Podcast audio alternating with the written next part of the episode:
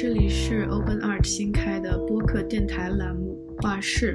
英文叫 Chat Room。我是邹晨。画室这档栏目将会是艺术家访谈杂志 Soft 的一个延续。我们将会请到艺术圈内的朋友们来跟我们分享一下他们的艺术创作，对艺术圈内一些现状的思考，以及对相关社会问题的讨论。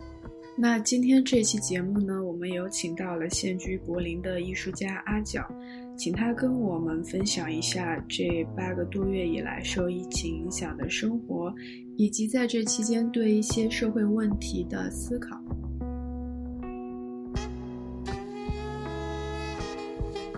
大家好，我是阿长。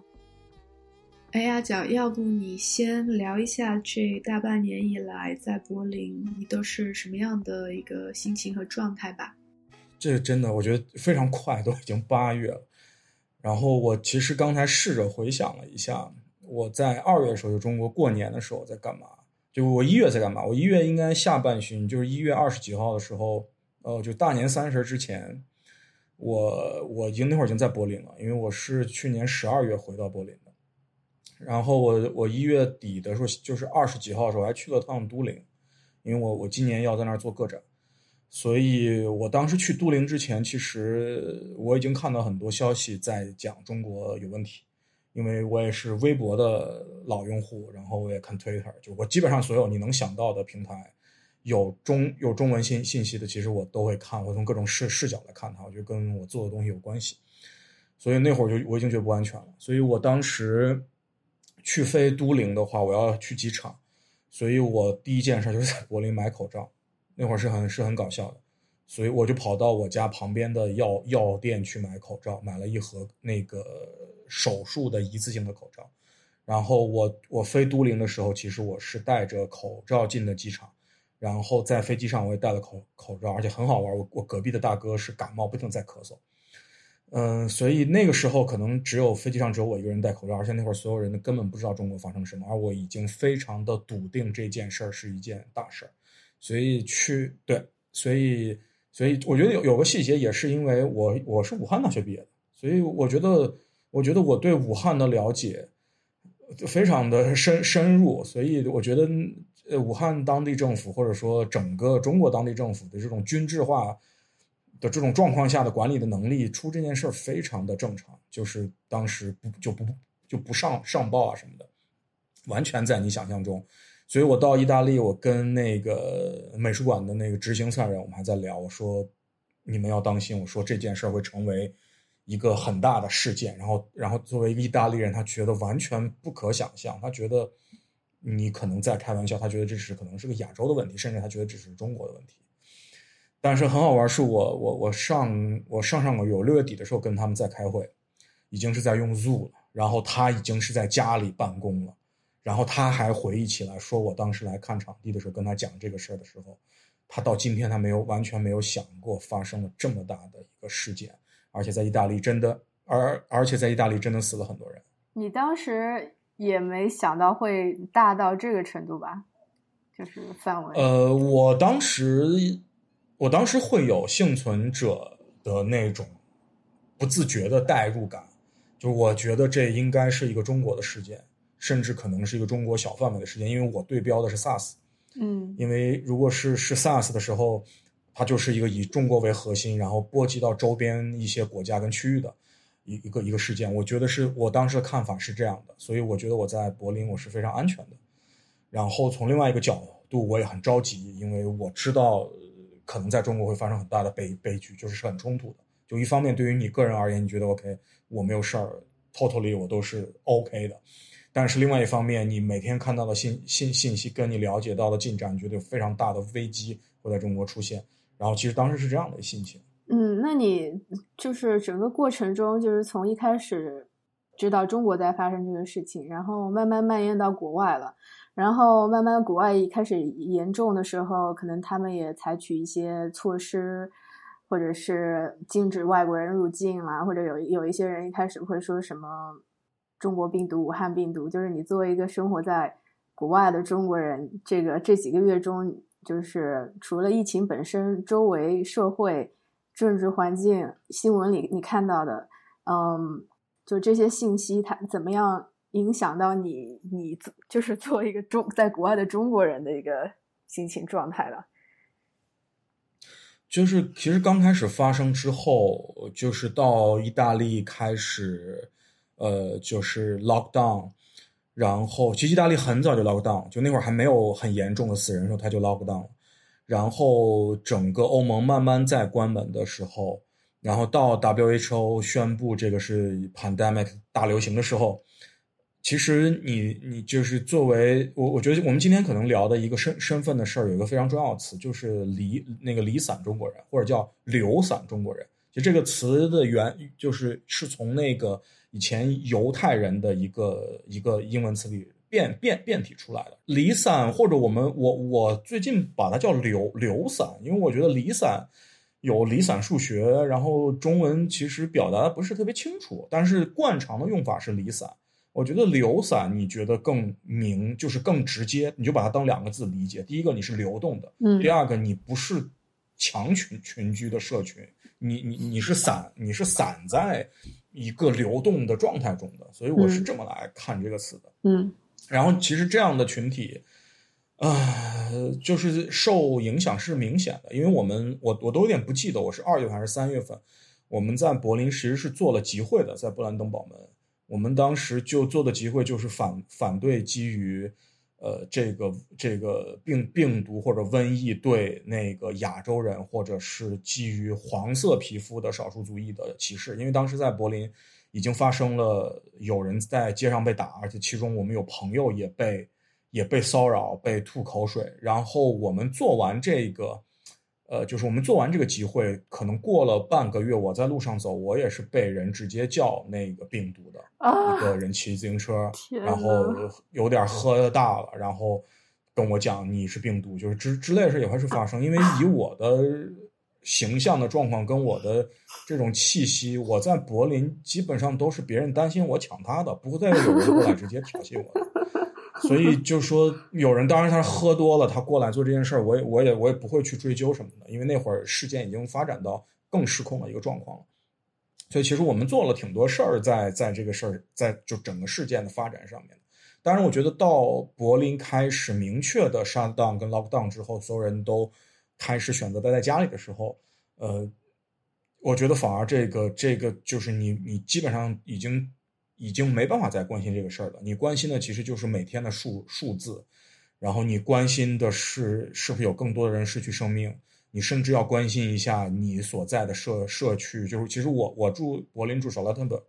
少拉滕堡应该是仅次于 Mita 在柏林最严重的一个区，因为这个区域有很多老人。嗯，而且很好玩的是，我的家庭医生，呃，因为他。的诊所来了确诊的病人，所以我的家庭医生的诊所在这个呃三月的时候就已经关门了。嗯，然后我我是要我是要去开一些日日常的药，我就其实换了诊所的，就在他关门的时候，我也当时很很担心他，我还我害怕他就出事情啊什么的。嗯，但是我是联系不到他的，因为他是 email 不看的。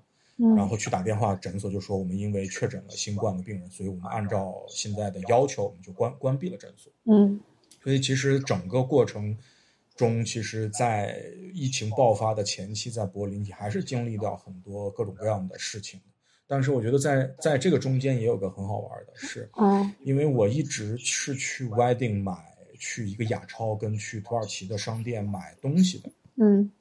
然后我去 Wedding 其实是要做做 S 棒，呃，就 S 棒其实然后再转乌棒，就是 S 棒有点像轻轨，I 就是乌棒是一个地是地铁，嗯，然后我是要花挺多时间去的，然后我我就一直在注意交通工具上的人，然后跟整个途中的人的状况，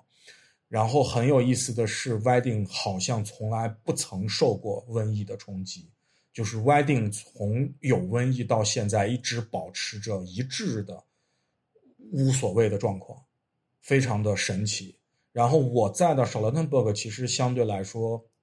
尤其是我住在的这个区域，相对是一个中产的区域，所以我的邻居们其实从瘟疫开始就在家里，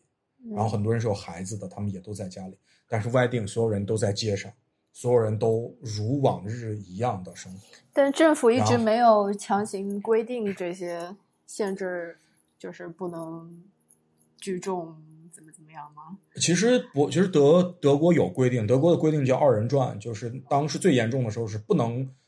超过两个人的聚会的。嗯啊、除了家人住在一起的，比如你们家四口，你们家四口要聚会没问题，妥妥的。但是如果你是独居的，你家最多只能有另外一个人，然后你你去找朋友，对方必须是一个人，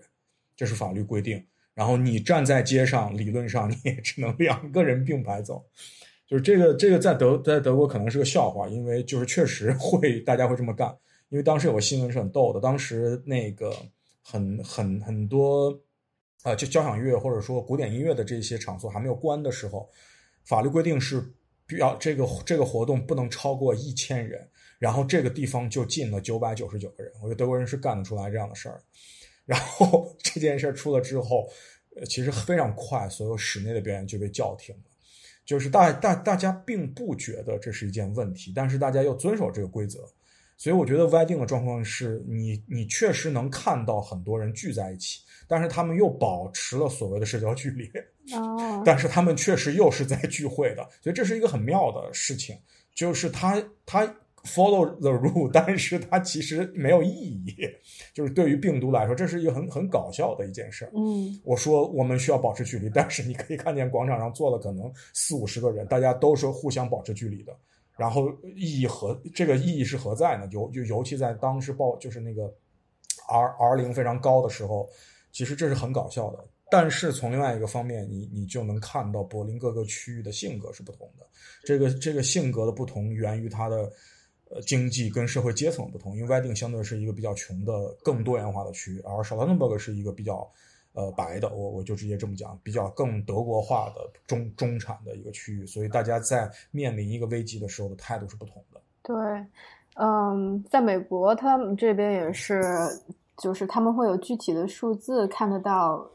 感染的人数跟死亡的人数的比例里面有多少是非裔，有多少是亚裔，然后呃都会有那种信息图形化的这个地图，你可以看到，比如在这个城市里面哪一片区感染的人数最多，然后它显示就会颜色更深，然后你可以看到那边的数字是多少，通常都跟那个地方的嗯经济社区的经济状况都很有关系。这这部分的信息可能就是。嗯，我不知道是不是国外通常都会这方面的数据统计做得好一点，国内可能就不会看到，就是说疫情如何影响到不同阶层 收入的，嗯，社会背景的这些人，对吧？我我觉得国内上海其实也也也是分区域的，但是我我就我一直要说的就是数字不够真，我不能说它假，但它不够真，所以我又觉得看它。呃，没有特别大的意义。但是我觉得柏林很好玩的是 s c h a l e n b e r g 的死的人跟感染的人是明显高于 Wedding 的。嗯，那就他也公布，他他他也是他也是按区域比较高也有关系吧？呃，我觉得跟老龄化有很大关系。但是我觉得，我觉得死亡跟老老龄化，尤其是德国的早期，绝对就是你如果不超过六十五，你几乎是不会死的。嗯，呃，但是感染的人。也是包括在内的，就是可能到今天外定感染的人也没有，也没有少的那么多。但是我我我有另外的解释，就是我我我并不觉得外定的人会主动的去做测试来看自己是不是得了病。就如果他是个相对无无症状的状况，嗯、但是我很相信 s c h a l e n b e r g 会有很多人会去测抗体，会去测呃做核酸的测试，所以我觉得呃。就是它是各种表象，就是虽然它的数字是更高，但是反而它拥有这个社会更多的资资源。虽然在德国这些测试应该大多数都是免费的，而且德国是强制医保，也不牵扯费用的问题，但是跟你的意识有关联，跟大家对自己的生命的态度有关联。嗯、就是很明显，中产更惜命，而 l e n b e r g 而 Y 而 Y 定的人并不是特别在意这件事儿。哎，我们再聊回来，你刚刚提到离散这个概念，然后又散开掉了。就是你，你比如说你出门，你去买菜，你在街上，呃，在地铁上观察其他人的时候，你你做你出门，你会有一种会有一点紧张吗？会会担心别人会，嗯，根据你的外貌来对你做出些什么吗？会不自在吗？就是呃，就是其实柏林。并不是德国，就是柏林是个很特别的城市。我们说这也是 bubble，嗯，对吧？是个 bubble 的城市。所以在柏林当时，我们做这个集会之前，在布兰道马文之做集会之前，我们看到有这样的状况，我们是很惊讶的，因为这件事在柏林会出现，但是概率非常低的。因为柏林它非常的左派的一个城市，而且它能走到今天，它的多元化跟它的呃包容性是它这个城市的基基理，但是。呃，出了那件事之后，我我包括我我被叫了病毒之后，我没有特别在意我的处境，因为第一个就是就是怎么说，就是我的状况，我并不太在意这个。就是有人哭出来挑衅我，如果只要不是动手的，只要是言语上的，我觉得我并不是太在意这个事情。就是你说好了，然后如果我我今天。情绪不好，可能就回你两句。如果我今天情绪是好的，我可能也就不理你。就是因为我并不觉得这是这个城市的常态，它就是一个一个非常例外的状况。有些人就会用这种方式来挑衅你，然后我也不做对他的这个评价，就是他是今天心情不好，还是他就是个种种族主义者。我觉得就是因为我们在一个不正常的状况里，所以所有发生的事儿。当它不是惯常出现在这个城市的时候，我把它都当做例外的。但是我觉得集体的发生和我们去讨论它，我觉得是需要做的。但你有没有觉得，首先你当时当时你想要搬去柏林，是不是也跟你觉得它的例外的状态有关？就是你觉得这个地方是是一个艺术的。乌托邦的一个状态，以及我最近几年的观察以及看一些新闻，我我会觉得，其实柏林，呃，已经不是那个柏林了。其实他们现在有好多呃，neo-Nazi 啊，或者是一些种族言论的那那那边那部分的人，他的声音，他他慢慢的这部分群体好像他有，也不是说壮大，或者他越来越开始发声了。比如说前阵子不是也看到那个。柏林都有好多这个反对什么政府采取强制措施，还是让他们戴口罩的，好像有有十一万人吗？还是多少人上街游行的吗？我就觉得，哎，柏林的人不应该挺聪明的吗？怎么也会有这这么多这么这么大一部分的人群是是这样想的？我我觉得我们就拿这个游行来说，应该是两万人啊，就是。将近两万人，而且这个在人数上面还有很多笑话，我们笑笑话就不讲了。就是在数数人上面是是有很多媒有媒体跟主办方的这个这个互相的这个吵嘴的。但这两万人要干嘛？两万人就是觉得，呃，我不接受政府让我戴口罩，我也不接受很多在这个这个 pandemic 下面的一种例例外的状况，我已经不接受了。我要的是我习习惯的这种自由，是这个城市之前的自由。然后新纳粹的问题是，呃，非常好玩的是，新纳粹在这种集会的时候，他就会融入进来，因为因为我们我们做了集会，我们我们这个是就德国的集会游行法，所以我们现在搞得很清楚，到底它是怎么发生的。新纳粹上街，只要敢上街，他就是非法的，因为政府绝对不可能批准一个基于新纳粹主义或者说他的理念的集会跟游行发生。所以，为什么这个，呃，这个就是他们不断的会出现，他其实是在蹭游行。就当有人祭局的时候，他也去凑在里面，因为这样子他在某种程度上他获得了一种场面上的合法性。嗯，因为如果他自己跳出来，他被大家干干倒是太容易了。嗯，所以就是在这次游行中，就有很多新纳粹混在里面了。然后很多媒体的解读也很有意思，因为从某种角度上来讲，这些新纳粹的群体也不认可政府的这种对例例例外状况的一种措施，他也不要戴口罩。所以在不戴口罩这件事上，无论是柏林的市民，就是这些游行的市民，还是新纳粹，他们是一致的。那那些不是你说他不是新纳粹的，呃，那些游行的市民。他他们又是为什么呢？他不想要健康吗？不想要感染人数少吗？为什么？因为怎么看这个自由？因为我因为我觉得这个是对新冠的一种理解。因为我有跟朋友聊过，说死人是不会说话的，就是那些死去的人，或者说那些因为得了新冠而相对的跟社会隔离的家庭，他是不会站在你面前告诉你我发生了什么的。如果你不去关心这件事儿，这些事儿是不会进入你的日常的。而你在日常里能体验到的是，你要戴口罩，天气很热，然后因为有很多限制，你可能丢了工作，然后因为有很多限制，可能超市的肉贵了百分之二十。这些都是他能体验到的，但是不会有一个死人跑出来说：“我因为得新冠死了。”我告诉你，这个疾病对人的伤害，或者说我们对这个疾病是还不了解的，它是有危险的。所以我觉得，当积累到一定程度之后，大多数人感受到的只是限制，但他从某种角度上，政府也不希望散播某种恐恐惧。我也有跟朋友聊过，我我现在看到的呃报道，我们不说中国，就是中国之外，对于。新冠康复者跟呃后遗症的报道是相对来说很少的，而且我觉得这种少是有意为之的，因为如果我在媒体上放大了这些后遗症和他呃就是和这个康复者现在生活的问题，我觉得产生的这种巨大的对病毒未知的恐惧会更大，所以我觉。所以，所以我觉得大家是在有报道。我觉得这个从新闻透明度的角角度，我们都能搜到，但是它并没有获得一个更大的渠道来把它放放大。我觉得大多数人是并不知道新冠的后后遗症是什么样子的，甚至他们都不知道这种无症状的携带者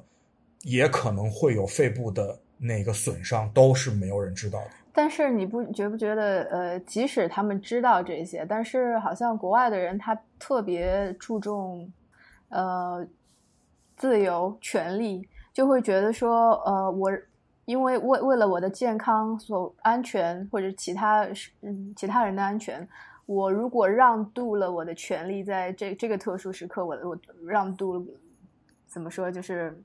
让你政府做更多的管制，拿走了我的权利的话。一旦我退出了这一步以后，呃，我要想再把那一步拿回来就特别困难，好像会有一，就是意识上会有这一点，就是说我我愿意让渡多少我的权利来让政府来以安全的名义来管制我的生活。对我我我我我明白这一点，我觉得就是政府确实是会在这种时刻来获得更多的权利了。如果他是一个所谓的大政府，或者甚至他是个威权政府，他他非常愿意做这个事儿。所以我觉得，起码我的观点是我支持游游行，我支持一种抗衡跟一种一种对政府权力的遏制，但我也同时支持你游行的时候可以戴口罩。嗯，就是就是我我我我我可能。就是我可能在在柏林的前期，我并不支持戴口罩，但是我觉得到了现现在，我们有了更多的支持戴口罩的研究和口罩本身是保护别人这件事儿，我觉得大家在非常密集的这种游行中，我们需要戴，因为这样子确实可能会降低整个游行在新冠层面带的风险。但我绝对支持游行对政府的遏制，他要清楚，他是。要有制衡的，在某种例外时刻，他也要去考虑。但是这种考虑，或者说这样的一种制衡，会带来更多人感染，我觉得肯定可是可能是的。但是我觉得这个就就是德德国这样的社会，或者说在柏林你能看到的一种平衡的状况。只是现在让我觉得不安的是，但但因为天气的原原因，因为死人不能说话的原因，就是在。这样的机会中，我觉得它每一次的发生，如果大家不做好防护的话，它就是一个一个非常快速的传播病毒的机会，这是事实。我觉得，嗯嗯，其实我我在这边参加过两次游行，就 Black Lives Matter 的那个，大家也都戴口罩了。其然后这个游行之后，其实并没有发现说，哎，这个感染人数一下剧增了。所以，所以可可能就是说，你戴口罩还是还是有有作用的。但是，呃，我我觉得一个就是事实本身，你参与到那个游行里面，你看到这是一个特别让人感动的这么一个事情，大家冒着生命危险都愿意出来要捍卫另一部分呃人的权利。嗯，但是你到媒体上有报道的时候，或者你看到一些，比如说川普他针针对这些出来游行的人的攻击的时候，嗯，你就会觉得，就我觉得这这个问题也是最近一一年多我特别感到特别让我怎么说难受困惑的一个事情，就是同样的一件事情，怎么会有两边的人会完全不同的方式去看的看待这个事情，去解读、去理解这个事情，就是然后而且还是特别对立的。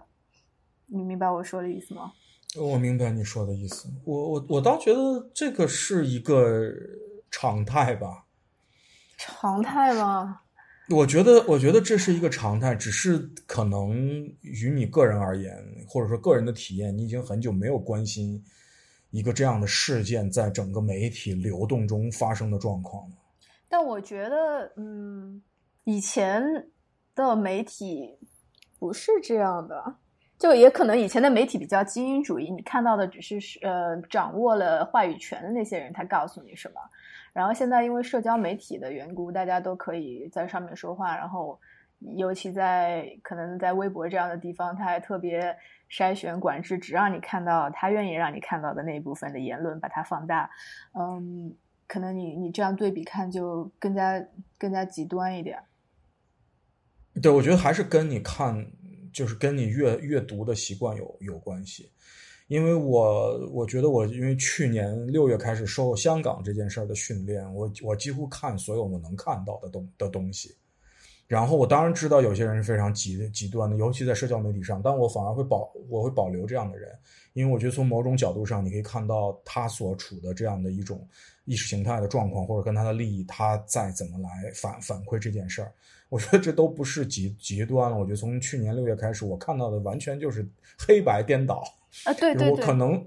就我可能真的就是一个基于 YouTube 的一个在场的人。我我觉得我看到了全貌，而且我在 YouTube 上面当时看到，因为有人做多个频道、多个视角的。的播报就是你看到不是一个屏幕，你看到是六个、七个屏幕对同一个事事件不同的这种观察，就是在过程中，当你看到媒体报道的时候，你会发现这件事突然从白色变成了黑色，然后你是非常惊讶的。但是因为经历过这些事儿，所以当我再去看整个社社交媒体的这个图图景，包括很多传统媒体进入社交媒体造就是来丰富这个图景的时候，你就觉得它其实是丰富的。然后它没有，就是当你整体看的时候，它没有那么极端。但是你可以非常清楚的知道，基于算法，呃的社交媒体，如果你不刻意的去做这件事儿的话，你看到的图景已经非常的恐惧跟极端了。对啊，那就你看到这个两边，就是以前我们也会知道这个学了马克思嘛，辩证对立就是两部分都会存在的。但是，但是现在问题就是，嗯。你你知道这个存在又怎么样？你最后还是要做一个道德、价值、良心的判断跟跟选择。你觉得哪一边应该是更加嗯合理、更加也不说正义，就是你你更愿意你的你你更愿意相信哪一边的他的他的所所要追求的东西？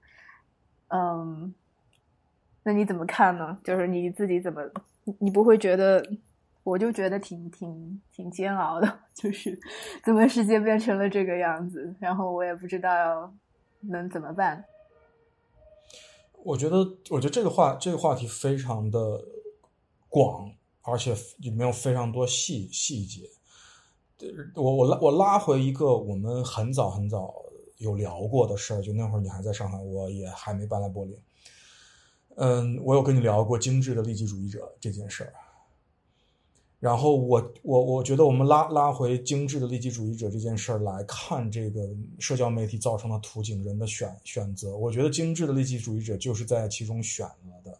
一种人和一个群体，然后我觉得在这次新冠的过程中，他又被赋予了新的一个词，就是他他有一个变体或者说也是左右互搏的一个一个词，叫做理中客。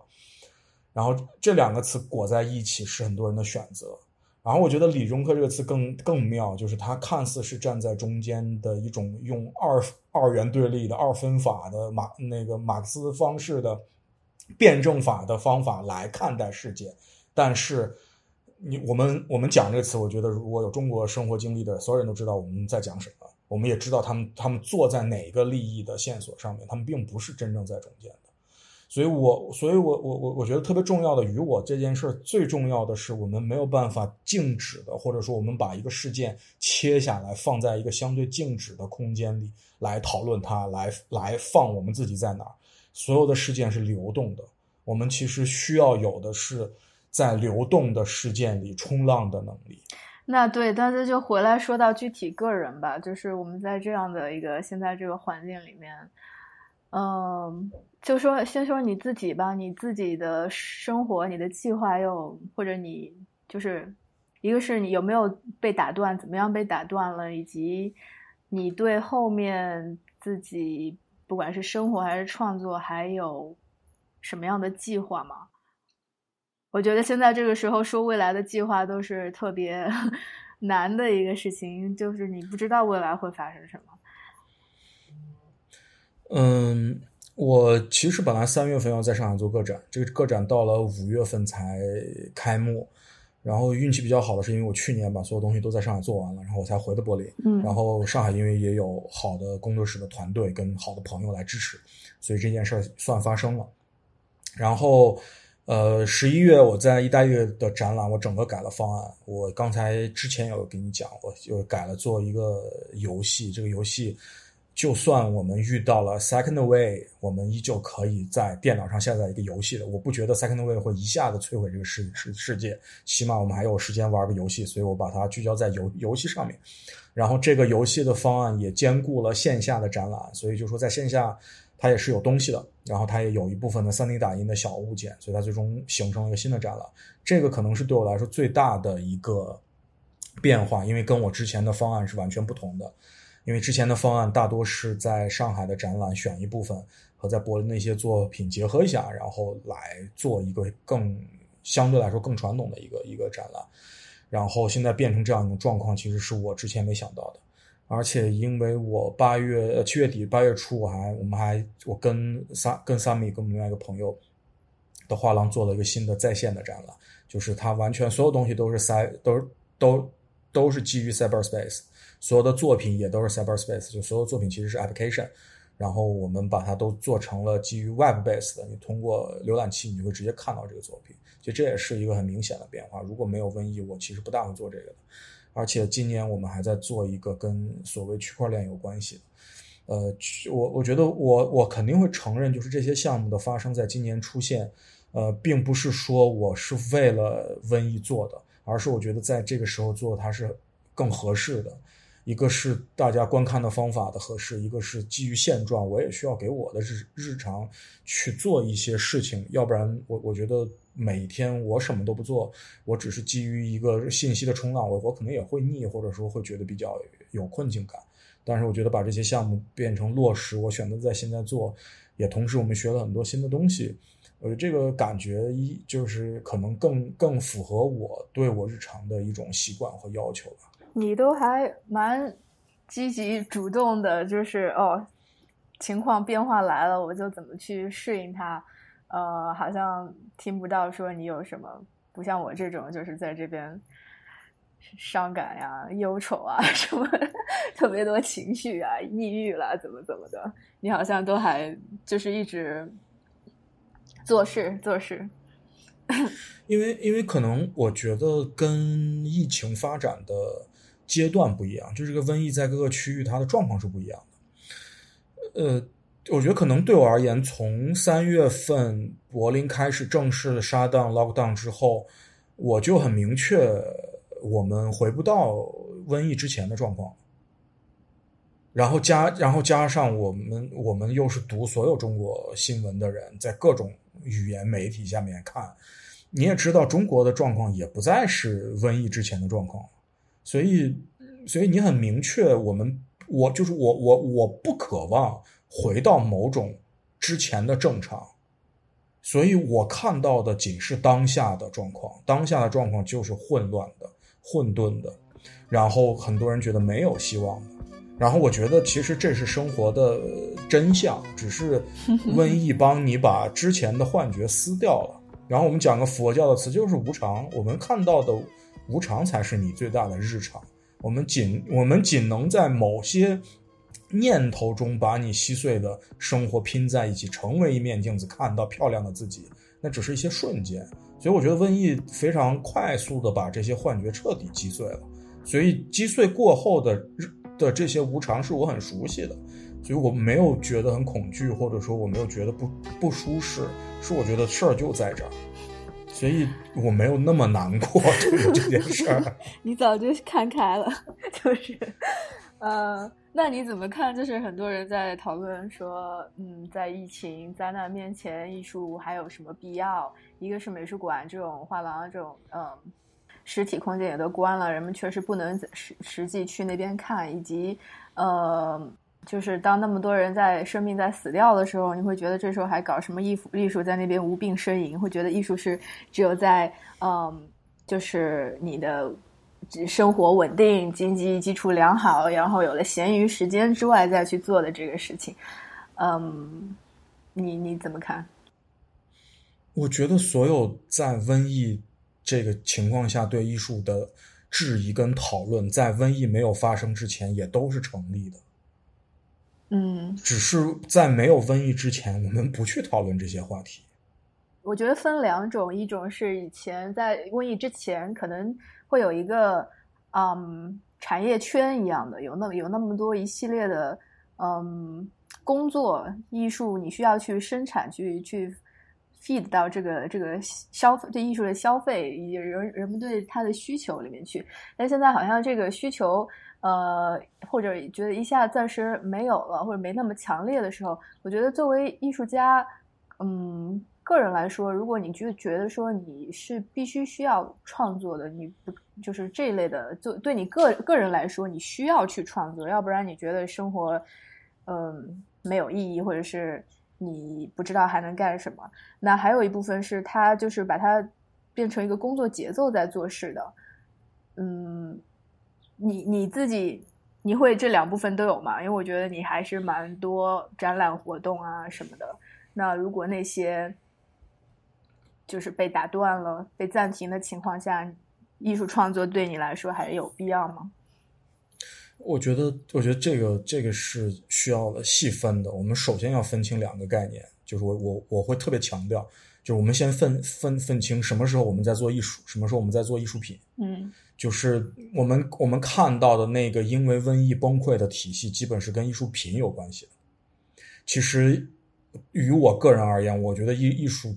艺术在任何时候，只要可能人类的基础的文明还在，我们都可以把某些事儿称作艺术。但是艺术品这件事儿，一个瘟疫也好，可能一个陨石撞了地球的一部分也好，它可能立刻就崩溃了。或者说，甚至可能温度涨了两度，可能有些艺术品就没法卖了。就是就是作为一个艺术品，它就是极脆弱的。它跟一个一个超市的蓝莓，跟一卷卫生纸，从从流流通的角度上，它没有本质的区别。嗯，所以我我觉得瘟疫打碎的是基于艺术品的这套生态，而对于艺术来说，我觉得没有那么大的影响。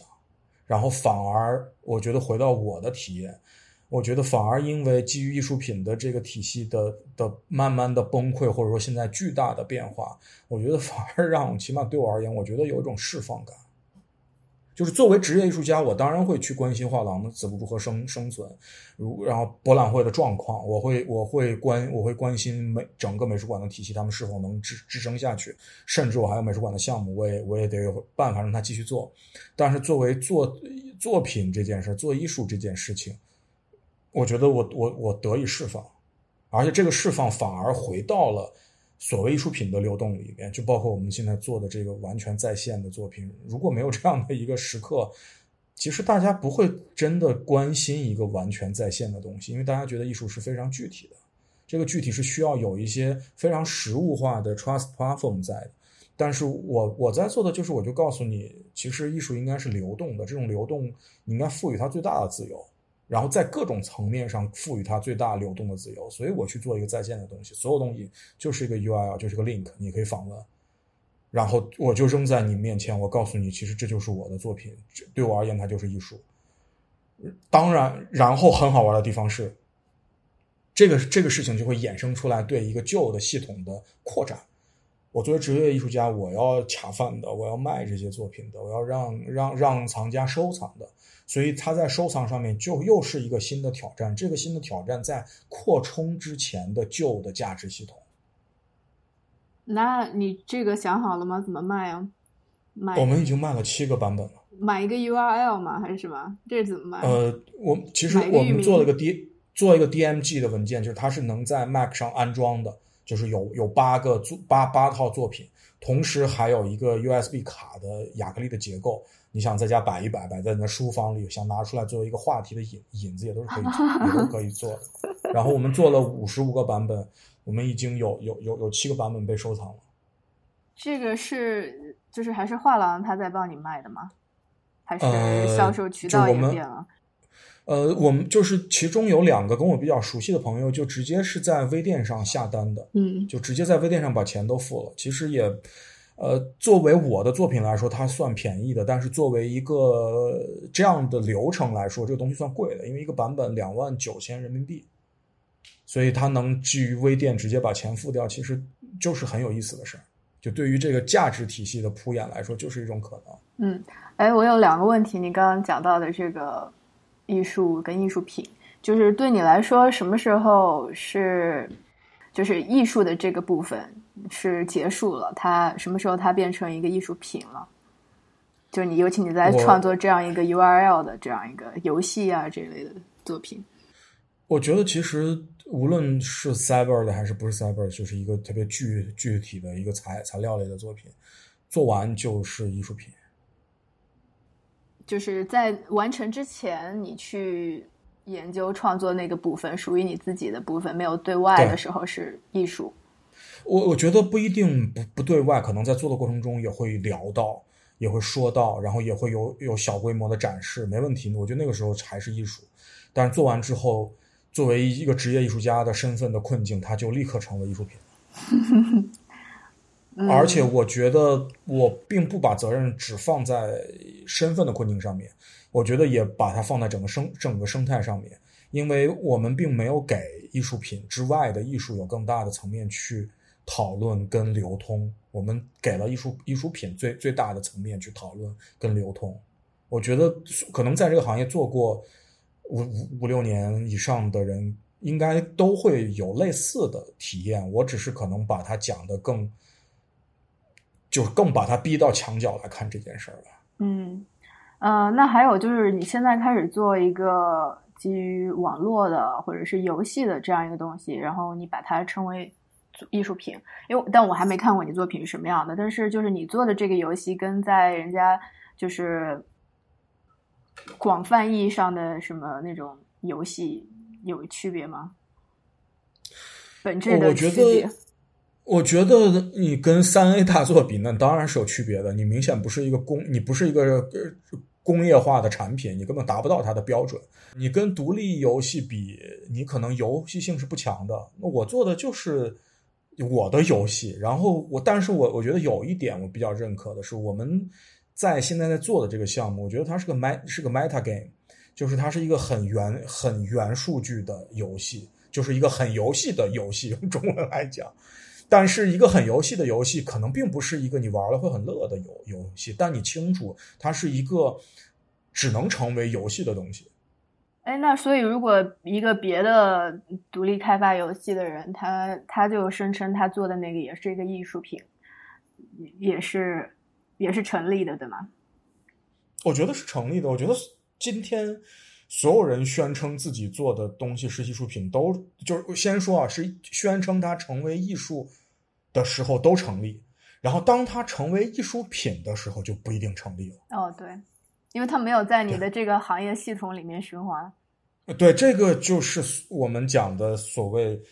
我们讲讲什么中国当代艺术也好，或者说有一个当代艺术的行业也也也好，就是当它是艺术品的时候，它就是有所挑选跟区别的。但是当我们声称我在做艺术的时候，没有人会跳出来说你做的不是艺术。但是很多时候，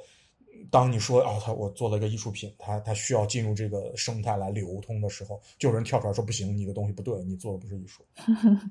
只是我们把那个品字就就省略掉了。嗯，我想你就是在疫情之前，应该你的设想跟安排还是就是在国内跟柏林两边跑的一个状态的嘛？是的。那你觉得现在这个情况以及未来的情况，这个状态还还有可能维持吗？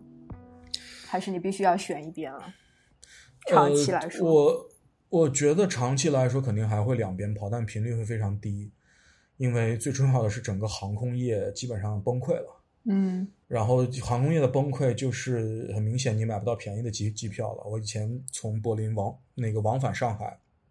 我的平均价格是五百欧。现在就在现在这个状况下面，当然它还依旧是一个例外状态。现在可能我们去买一张十月份的单程的机机票，从德国飞回上海，可能要三千到四千欧，这个不是我能接受的价格。而且是单程，而且还牵扯另外一个问题，是我是否能从中国回来。就虽然我的我的我的签证没有问问问题，我我我是我是可以在欧盟 lockdown 杀 down 的时候，我都可以进来的。但是我的问题是，当这个情况更严重的时候，飞机还飞吗？对，所以所以就是它会有非常现实的问题。但是我我我并不觉得。呃，我就非得选一边，因为我觉得在两在两边，我觉得咱们之之前也都聊过，我觉得在两边我都是他者，所以因为他者的身份，我觉得在两边，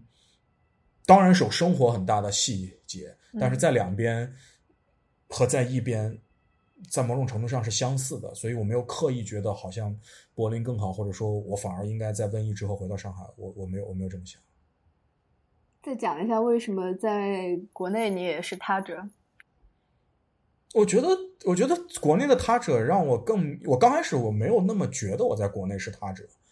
但是我觉得我来了柏林之后，我才知道了我在国内是他者。怎么说？因为，因为我你你你今天在讲，我们今天在聊身份东西，我觉得这个跟身份就很很好玩。就你到了柏林，你发现其实作为一个艺术家，你无论是职业的也好，还是你有爱好也好，你想声称自己是艺术家，这个社会是支持你的。作为艺术家，你是你不是他者，你是社会的一部分。当然，他也把艺术家从收入的角度，从社会风险的角度，你是一个社会的弱势群体，这个是事实。就是你在德国能体验到，你你你，如果你是一个 nobody，是一个普通的艺术家，那你真的是个社会弱者，这个是事实。就是你是很难、比较艰难的，社会给予一些帮助，所以你会知道，艺术家在德国不是一个他他者。但是你回到中国之后，你你有见过中国有保险是针对艺术家的吗？你有你有你有见过政府会来买所谓的一个当代艺术家的作品，因为你们这个群体很困难吗？所以这个时候你在整个社会的线索里面你是消失的。我我一直举个例子，我觉得在中国我们跟开一个早餐铺的人是没区别的，只是看你早餐铺开的规模。嗯，所所以我觉得这个上面作为艺术家的这个身份，我觉得在中国是不大成立的。如果你不是所谓体体制内的被认可的，对。但其实说来，早开早早餐铺也没什么不好呀。有时候就是为什么好像这样说的时候，觉得艺术家应该比开早餐铺的人更高级一点的意思？不不不，就是我觉得觉得就是说，我的意思说，你你去经营一个工工作室，或者你把它做成一件事儿，是是你只能类比到早餐铺的，你没有其他的身份。就我我并不是对一个开早餐铺的一个一个一个一个一个一个压榨，或者说，我觉得在社会阶层上，我我我我觉得艺术家比他高，并不是的，是反而是你在里面找了半天，你发现你只能是做早餐铺的形容你的状况比较好，你没有别你没有别的词来形容你的处处境，就是像一个没有受到嗯保护的流动摊贩的一个状态。对。所以，所以在中国，OK，你你明确你是一个他者，然后再回到柏林，回到柏林的问题是：好，你是艺术家，是不是不是一个社会他者？但是你的少数族裔这件事就出现了，对吧？对，就是就是你可以很清楚的认识到你是一个少数族裔，而且我觉得，呃，在欧洲，尤尤其在德德语的线索下面，跟美国的区别非常大，就是。就是我觉得，在美国作为一个少数族裔，他有一个很明确的身份的认可。你当然，我们先不讲，我我最近也看了非常多对以前对黑人群体的打打压也好，从社会设设计上到这种呃这种法律的裁定上面，这个我们先不说，就起码作为少数族裔，你还有一种社会的正义，嗯，然后这个正义是获得广泛的一种讨论，然后媒体的关注跟认可的。但我觉得回到德国之后，作为一个亚洲线索的艺术家，我觉得你是没有声音的。这个就跟中国人看所有的外国人在生活在中国的外国人，就你永远就是个外国人的这种状态，对吗？对我，我我我觉得我们用用用美国跟德国做对比是非常好的互为参照，因为我觉得我我觉得可能我讲这个是比较极端，因为我在柏林这是第三年，但是起码这三年我感受到的是，我是没有办法在德国声称我是一个德国人而得到社会的认可的。但我在某种程度上，我相信，如果我在美国，我声称我是一个美国人，我是有可能获得社会的认可的。我不知道，但美国这边有他的问题，就是他说起来会觉得说，哎，我给你这么多的，叫我们叫那个什么，一个 box，你要去你要去打勾，你是属于什么意义的？你是属于 LGBT 对，当然他把你分的，对他把你分的非常的细节，然后他通过这种非常的细节，其实给你塑造了某种台阶，你做到了，你可能就是了。对，但是这个也给你带了一个就是紧箍咒一样的，就是你当然当把你把你得把自己就是塑造的适合放到他那个框里，然后你可以得到他那个框给你的一些利益。嗯，是的，但是我觉得在德国好像有这样的方法，你可能是他的整个学校的体系出来的，你可能会更容易呃呃，就是就是获获得一种一种身份上的认知。但是如果你并不是的，你是讲英文的，就是在柏林你是 OK 的，但是在德国其实也是非常奇怪的。嗯，那就是这这对你来说，我觉得可能还有一个不一样。疫情之前，这个叫你可以说是国际公民，就是你不愿意不用特别把自己限定到某一个国家或者某一种文化里面，因为你好像反正有飞机，呃，到处可以飞。你今天在这里这里生活一段，明天在那里生活一段，你不需要完全的。把自己套入到某一个系统里面去，但是疫情之后，当每个国家都特别强调自己的文化，或者是要跟嗯其他的不属于自己原来文化这样隔开的这个情况之下，好像嗯就就变得更困了困难了，对吗？就是你好像比较会难，比较说服自己的这种各处都不落的这个状态，是一个所谓的国际的状态。更更像你说的离散的状态。对，所以我觉得从肉身的角度，你被压制到一个离散的状态，这是个事实，就你你的你的感受是很明显的。但是我觉得，起码在我做东西上面，或者说我在对应它的方法上，对应这种无常跟它相处的中，我选的方法就是我回到 cyberspace，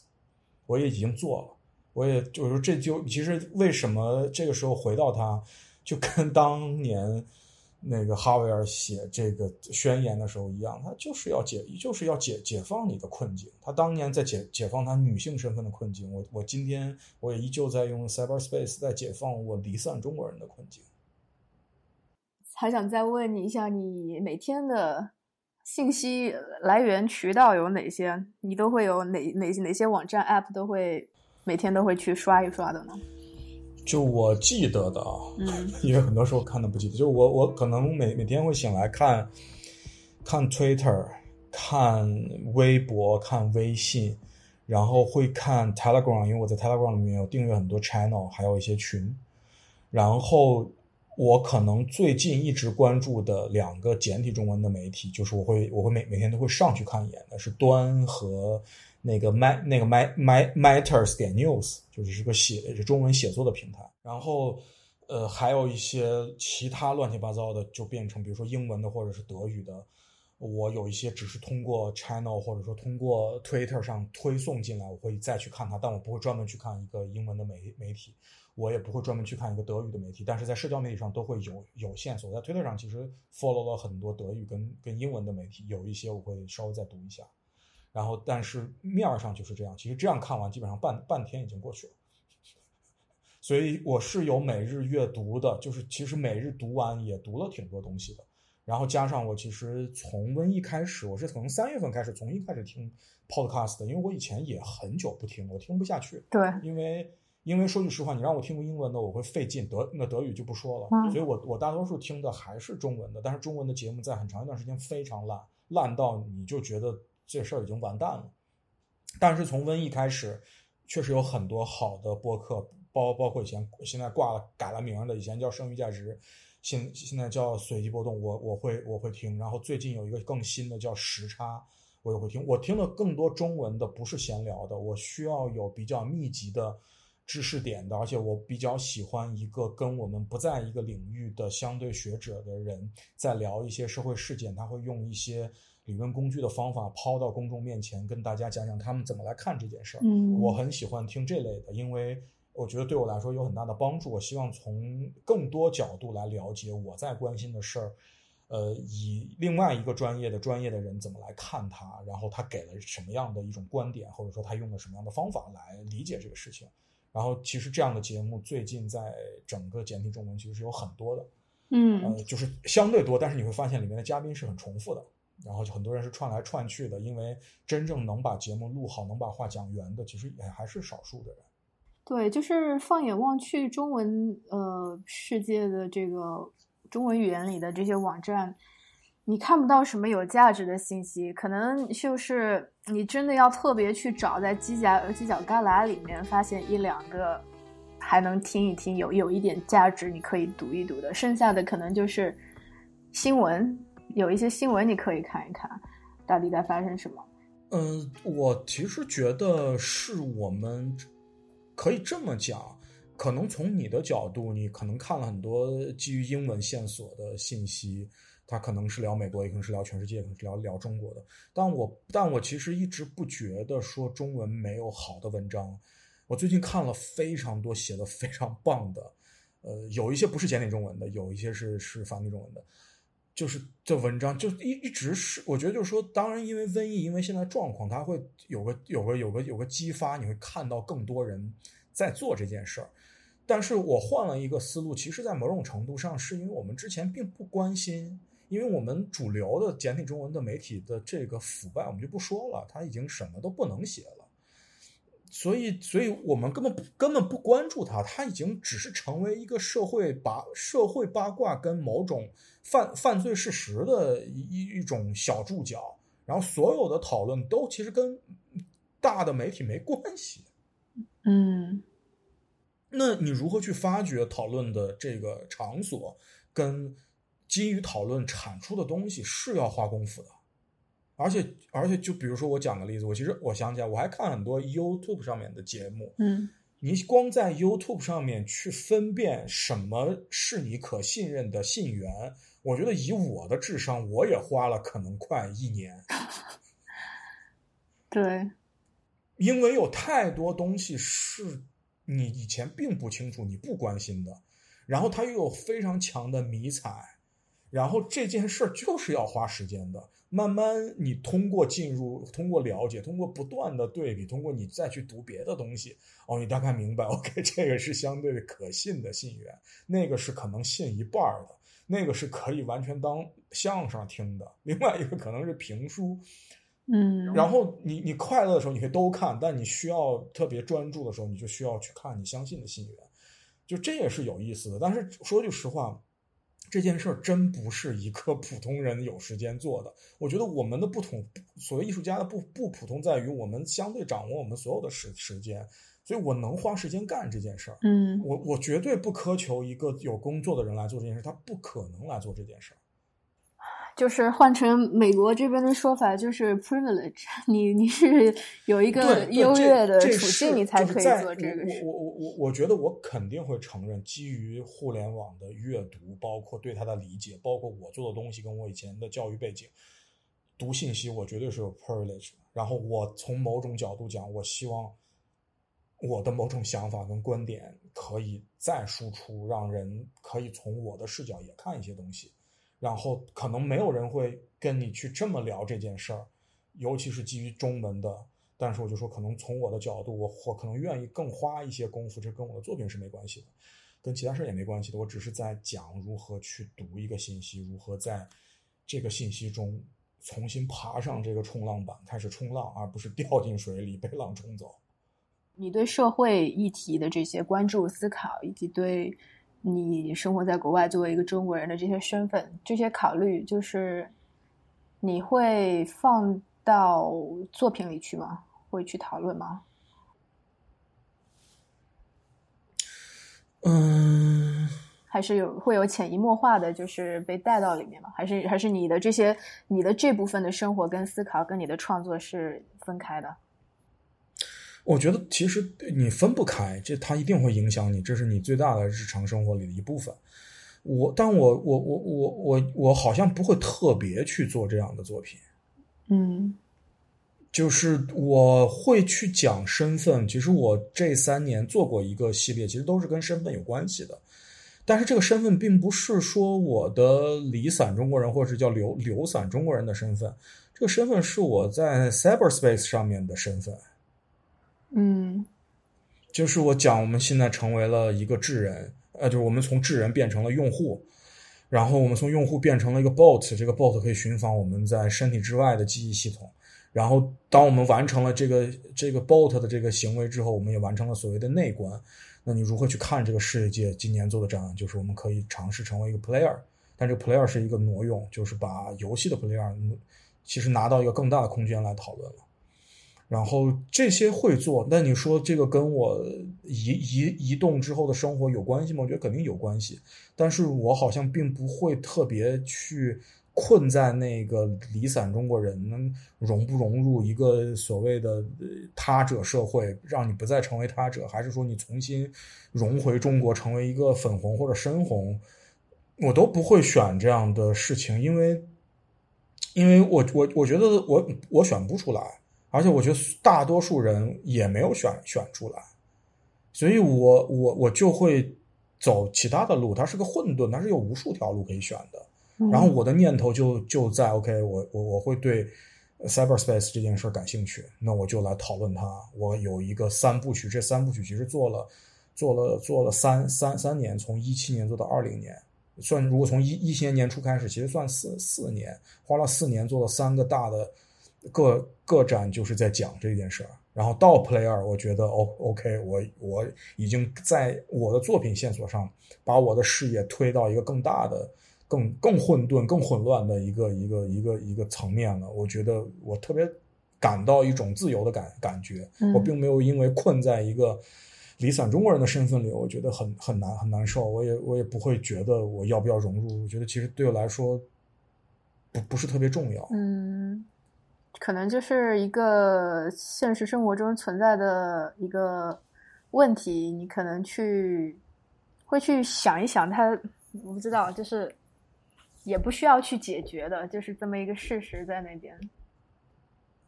对我，我觉得或者换个角度讲，其实你是在用作品来来解决或者尝试去回答这个问题。因为我我还是非常相信作品让我的个人生活是完整的。然后当我有能力往外看的时候，我就开始明白为什么有一些艺术家是可以。可以做东西给所有人的，因为以前我也会觉得大多数作品是只属于我自己的，也也只可能对我自己有效。当它流流转成艺术品之后，它只是共赢了一个艺术的概念，大家当然能有所得，有有有有有所学的这些部分。但但是问题是，我会觉得，好像于我来说，我没有那么太在意这件事儿，但是。我觉得，当我做到做到现在，我会明白有一些艺术家，他们能能爱所有人，能有一个用一种慈悲的方法做作品，我觉得是很厉害的，而且做出来东西也会不一样。嗯，哎，再问你最后一个问题吧，就是你作为一个艺术行业 insider，就是再看一下，比如说最近一些新闻，疫情之后在艺术界发生的一些呃。变化，比如说那个 Gavin Brown Enterprise 嗯合并了一些画廊，可能经营状况不佳，以及呃呃，我不知道中美之间的这种对抗会不会影响到这个交易问题。就是你你觉得你你想你的判断，或者是你你你的想象，这个疫情之后，国内的艺术圈会是一个什么样的一个状况？艺术行业？我一直觉得，我觉得这是一个一个借借用的观点，这是西西川说的。西川说中国当代艺术是一个对外贸易，我我大部分是认同的，就是在艺术品的交易上面就是个对外贸易。然后现在的状况，你你跟一个广广东东莞或者是惠惠州的外贸企业面临的一样的事儿，是你没有办法再到外面去卖东西了。而且这个不能去外面卖东西，或者说你你的这些艺术品在在一个中国之外的市场的萎缩跟变化，也并不是瘟疫发生之后才发生的，其实前面几年已经有了。所以，那你选择的就是需要把东西重新卖卖回中国以及东南亚，而且这件事儿跟外贸企业的方法完全是一样的。内循环是吧？呃，我觉得内无论叫内循环还是叫内内卷，呃，这是一一部分。我更关心的是东南亚的线索，因为你其实如果去看一下外外贸的数据，中国现在跟东盟的交易额是逐年在上升的，然后画廊很多也在选择这个方法，所以从生意的角度，从一个资本流转的角度。我们跳不出外贸企业，外贸企业比你聪明多了。他们在中国创造这么多价值，解决了这么多就业，他们有非常好的经验和和和看待世界的视角。你为什么会期待一个画廊比他要更聪明呢？你能跟上他的步伐，能学习他的方法，已经非常好了。所以在这件事上，我看到的基本是前面几年能推演出来的，我也根本都不觉得有任何稀奇的部分。但是我觉得好玩的是。中国之外有很多，随着在这个行业里做的越久，认识的人的工作越重要，你能从他们的视野里看到一些新的东西。就是其实纽约最近卖的不差的，但是不是画廊卖的不差，是 dealer 们卖的不差的。就艺术品，当它到了一种价值之后，它也是一个非常重要的在危机时刻可以变现的东西。所以 dealer 们在私私洽换手的这个上面。我觉得很多人挣了很多钱，嗯，但是对于画廊、对于艺术生态来说，其实这些利益回不到这个生态，然后这个利益从某种角度上跟这个生态有关系，但是它又完全在这个生态之外，呃，也可以说是没有关联的。所以这是我在一在瘟疫中看到的新新的一种事件，然后你会觉得在某种程度上是很恐惧的，因为它确实发生了。一个艺术的 dealer 很像一个律师一样，甚至像一个医生一样，他在任何时刻他都可以获得利益，只要有交易。但是艺术的生态就因为一个瘟疫，很多人就要失业，很多艺术家可能没有办法再继续做艺术家这个职业，或者说做做他愿意做的事，他可能要选选择去工作。很多美美美术馆可能面临大的裁员，然后很多美术馆关门，画廊裁都已经裁过了，所以你会发现这个。为为什么是这样的，对吧？你就会有这样的问，这样的这样的提提问。嗯嗯，那个一个你刚刚说那个 dealer，我想他们在交易的艺术作品也不是年轻艺术家的作品吧？应该是已经就是被认可了可以保值价值的那些作品。呃，我觉得可以这么说，只要是二级市场上有的，都都可以这么做。对，但是就是现在这个状况之下。嗯，比如说你刚刚可能讲到了，那艺术家们要怎么办呢？就是要要去找别的工作，别的工作也难找啊。这个 疫情影响的也不是只有艺艺术界，嗯，但也许这也是好的，因为之前好像前几年一下子就是太热闹了，那么多人都要来做艺术，吵吵闹闹的各种网红展，然后又其实也算某种泡沫嘛。那现在反正又。好像又让艺术回到艺术家那边去，就是你这时候你可以决定你还要不要做。我觉得可以让很多艺术家重新思考一下自己为什么做艺术，但是我觉得瘟疫带来的第一个我们会面临的新的状况是艺术品跟设计品的融合。我我我看到某种现象，因为。价格系统的变化，就是在某种程度上，甚可能艺术品会变得更装饰化，嗯，而且它会变得更便宜。就是，但是这个这个难说。你是说，就是它会变得是中高端价位、中产高再再往上一点阶级的人可以消费得起的，不是只属于百分之一的少数最有钱的人去消费的这种。呃，我觉得这个跟全球化带来的结果是一致的，就是有钱的人更有钱的，穷人更穷的，而不断的在消失的是中中间阶层。对，所以中间阶层艺术品去了哪儿，爬不上去的就会掉下来，成为设设计品的价格。你可能嗯买一个装置跟一个沙发差不多价格，它可能也需要几万欧，但是以以前这个艺术品可能对标的市场是可能他想变成六万欧、七万欧、十万欧，但他现在可能得变成两万欧，然后进入一个跟家具差不多价格的体系，来获得更多的受众。嗯，这个这个就另一个话题有点意思，就是说到底什么决定了艺术品的价格？这个这么听来好像是说，呃，是市场能消费得起它的人的这个数量，以及他们愿意付出的价呃这个价格价格来决定了一个东西值多少钱，而不是说这个东西它本身它就应该值这么多钱。我觉得本身应该值这么多钱的这件事，变成了那百分之一甚至是万分之一的价价格体系，是一个很小的圈层。然后这个这个这个圈层是如何运作的，它非常的不透明。然后然后你我们用了“运作”这个词，它难道没有运作吗？这个其实它是一定有运作的成分的。但是作为一个艺术本身，它的价值是不是应该这么多？我们其实用个特别俗的方式，大家都在讲艺术是无价的，它卖了两千万，它贵吗？它其实不贵。那无价的另一个意思也可以说它不需要花任何钱。当然，所以这是人类的游游戏的一部分，交易是人类的游戏的一一部分。当他发现了一个一个物一个物件也好，一个概念也好，是可以没有限制的，我们为什么不参与这个定价的游戏呢？我觉得，我觉得，我觉得，其实全球化的崩溃，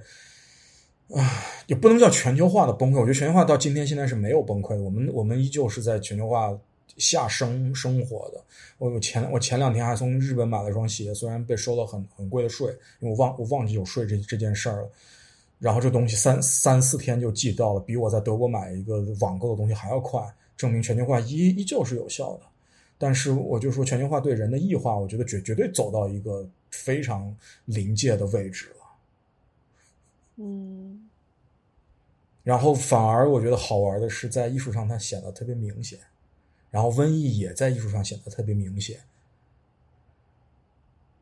对，我不知道有多少人他们看清楚、明白了这个艺术它这个这个游戏这个行业所在的框架，就是它从属于另一个更大的这样一个系统之下，特别的受到那个那个部分的影响。呃，我觉得可能都不是先哲们了，就是我们能找出来的这些对资本主义或者是对整个人类社会有研究的这些哲学家们，其实他的很多观念都是观点都是可以来解解释现在的艺就是艺术的状况的，只是好像艺术有一种迷彩也好，或者说一种自我保护的能力也好，它可以吸收这些观点，然后甚至把这些观点再变成一个艺术品。再循环进这个体系，再成为一种价格，在某种程度上也是很很流氓的方法。嗯，就他他他不甘愿被一个我们其实，在某种程度上达到社会共识的理论，或者说甚至它已经是理论工具了，然后来解释，它就是不断的在革新跟跟所谓的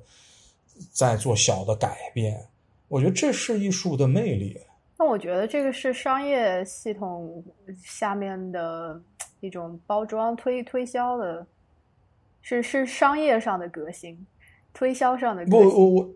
我我觉得，如如果它成为价值，它是商业上的革新；但是如果它成为一个观点，或者说成为一个想法的时候，当它不能被定价的时候，我觉得它还是挺艺术的。嗯，对啊，我就觉得已经有很多人，什么杜尚啊，什么博伊斯啊，很多这种都是觉得你不用去做一个艺术品，或者是你说什么是就是什么，嗯，或者你的生活、你的实践就是艺术。就是我觉得，就是如果你从这条理论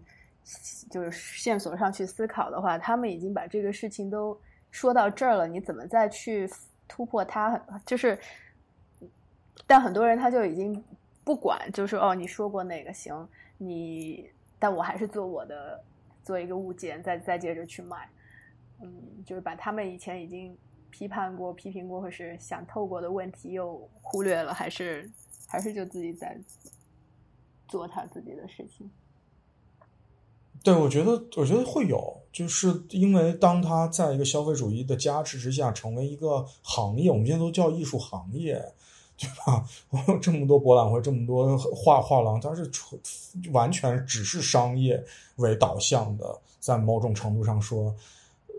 它它它它它就是很充分的一个一个一个一个制造价格跟价值的地方。但是同时，就是我觉得好玩的地方在于，我们难道就？被困住了吗？难难道我们要用用用福山的方法说这个历这历史就结束了吗？包包括当代艺术就说什么大家就死了吗？我觉得我没这么悲观。我觉得在细节上面有很多可以继续做的，而且这种细节的可以做，随着整个人的文明的变化，或者说甚至是一个个体艺术家日常的变化，就会有一些新的东西出现，然后新的东西也可能立刻就死亡了。我觉得都没关系，就是这种呈现变化，我觉得是特别重要的。然后我们只有当变化呈现完，我们回望的时候，我们才有资格说 “OK OK”，我们有一个新的东西出现了。你你的所谓对新的定义是回望说的，而不是在当下讲的，甚至你都不是向前面看的，向未来看的，你你都没有办法来形容它是新的还是旧的。反正最近我就会觉得历史很多时候它不一定是往前的，它就是在重 重复的。当然，当然，当然，当然。所以，所以我觉得，我觉得其实，在当在当下，为什么大家有了这么多所谓向向死而生的重新的讨论，或者说对一种变化本身的讨论，就是你你真切的感受到了一种变化，而这种变化是不带倾向的，它。不是加速出一的，对吧？它仅是一种变化，然后这种变化甚至是可能是毁灭的。所以这个时候，我们怎么来面对它？我觉得我们都在尝试回回回答这个问题吧。以上就是我们本期节目的内容，下期节目再见。